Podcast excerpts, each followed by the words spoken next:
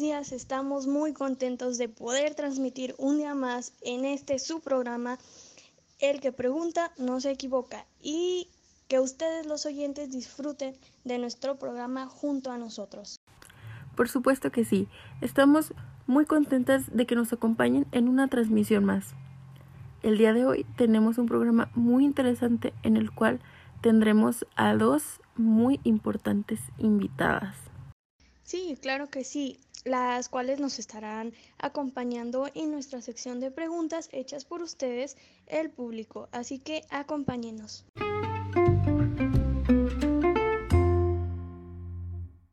El día de hoy estaremos hablando sobre un tema que ha estado mucho en tendencia y mucho en controversia actualmente en nuestra sociedad. Es necesario conocer más a fondo sobre él. Hoy hablaremos sobre los divorcios y la nulidad del matrimonio. Y contamos con la presencia de dos abogadas especialistas en estos temas, nos honran con su presencia.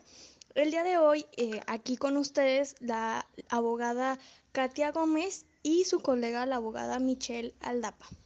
Como menciona mi compañera, nos sentimos muy emocionadas y muy honradas de que nos acompañen el día de hoy. Démosles la bienvenida.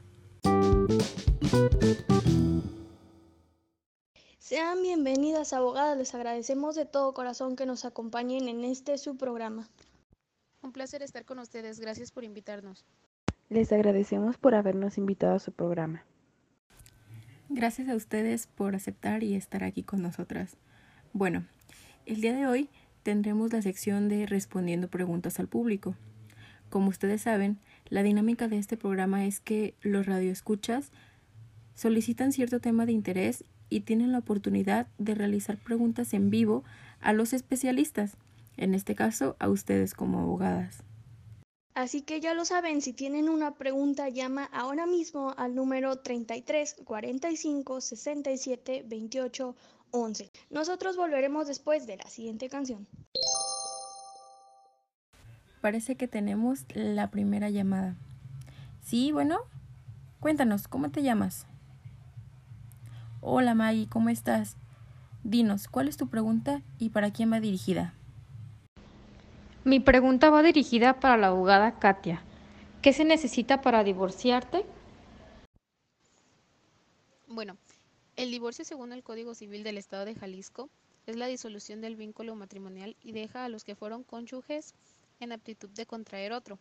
Algunas de las causas de divorcio pueden ser la infidelidad sexual, que alguno de los cónyuges tenga un hijo que fuese concebido antes del matrimonio y con otra persona distinta con la que contrajo un matrimonio, pero la abogada Michelle puede abundar un poco más en el tema. Otras de las razones por las cuales puede realizarse un divorcio puede ser por incitación de un cónyuge a realizar un delito, actos inmorales, realizando por alguno de los cónyuges, parecer una enfermedad crónica, eso es por mencionar algunas. Yo te recomiendo buscar asesoría directamente con un particular. Agradecemos las excelentes respuestas por parte de nuestras expertas. Gracias por su participación. Continuamos con la siguiente llamada.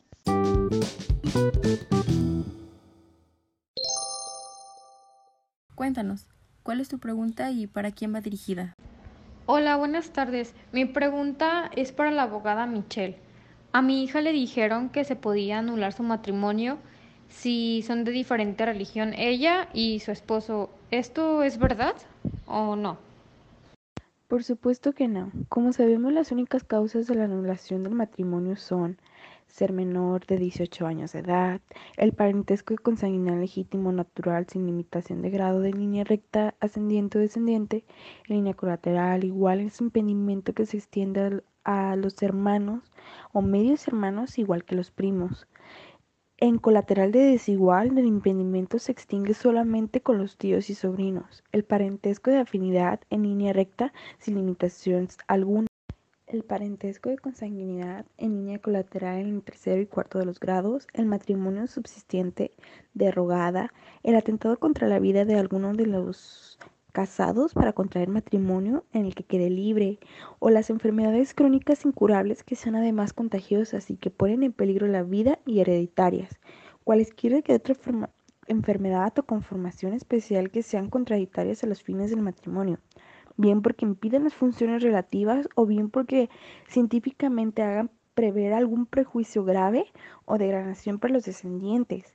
La impotencia incurable para cópula salvo cuando exista una causa de la edad o cuando otra diversa causa sea conocida por ambos contrayentes, el estado de intersección que sea que lo impida, la fuerza o medios o miedo grave, este no acreditar ante la oficina del registro civil que los interesados recibieron el curso prematrimonial al que se hace referencia en el artículo anterior. Completísima la respuesta de la abogada, muchísimas gracias. Aquí seguirán respondiendo sus preguntas. Llame, no se quede con la duda. Bueno, ¿quién habla? Te escuchamos, estás al aire. Hola, mi nombre es Mari y mi pregunta es para la abogada Katia. Este, mi novio y yo estamos por casarnos y sus papás quieren darnos una casa que es de ellos para que vivamos nosotros en esa casa ya después de casarnos. ¿Sí puede nacer eso o no? Claro que se puede. El Código Civil nos habla sobre las donaciones antenupciales, las cuales son las donaciones que hace un tercero a los futuros esposos. En este caso, el donante sería el dueño de la casa, ya sea la mamá o el papá de tu novio, y los donatarios serían tú y tu novio. El artículo 359 del Código Civil del Estado de Jalisco nos dice exactamente. Son también donaciones antenupciales las que un tercero hace a alguno de los futuros esposos o a ambos en consideración al matrimonio, sin olvidar mencionar también lo que nos dice el artículo 361. Las donaciones antenupciales hechas por un tercero serán inoficiosas en los términos en que lo fueron las demás donaciones referidas en este código. Claro que sí, abogada. Me quedó más claro. Muchas gracias. Hola, mi nombre es Daniela y he estado escuchando el programa. Referente a la pregunta anterior, cuando en vez de que otra persona les done algo a los futuros esposos, si un esposo le quiere donar algo al otro, ¿sí puede hacerlo o solo otras personas externas al matrimonio pueden donarles? Sí, claro que se puede. Esas se llaman donaciones entre consortes. Los consortes son los esposos. El Código Civil del Estado de Jalisco nos dice lo siguiente en el artículo 371. Los consortes pueden hacerse donaciones con tal de que no sean contradictorias las capitulaciones matrimoniales ni perjudiquen el derecho de los ascendientes o descendientes al recibir alimentos. Por ejemplo, no puedes donarle todo a tu esposo y quedarte con algo en el futuro te ayuda a proporcionar alimentos a alguno de tus hijos o a alguno de tus padres si los llegaran a necesitar. Muchas gracias, abogada. Ahora entiendo la diferencia.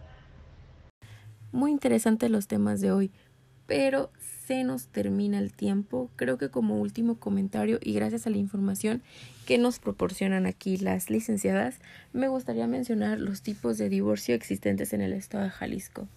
Se contemplan tres tipos de divorcio, el divorcio administrativo, el contencioso o necesario y el voluntario o mutuo. ¿Por qué menciono esto? Si deseas saber toda la información respecto a estos, acompáñanos en la siguiente transmisión. Muchísimas gracias por tu tiempo, licenciada Katia y licenciada Michelle por esta información que ha servido de ayuda a muchos radioescuchas. De esta manera, yo quiero invitar a todos ustedes a concientizar sobre la importancia de hacer las cosas con el debido proceso y el afán de beneficiarnos. De esta misma manera, llegando al final de tu programa, no olvides sincronizarte mañana a la misma hora para compartir con nosotros este espacio. En su programa, el que pregunta no se equivoca. Pásenla bien y no olviden tener un buen día. Nos vemos la próxima.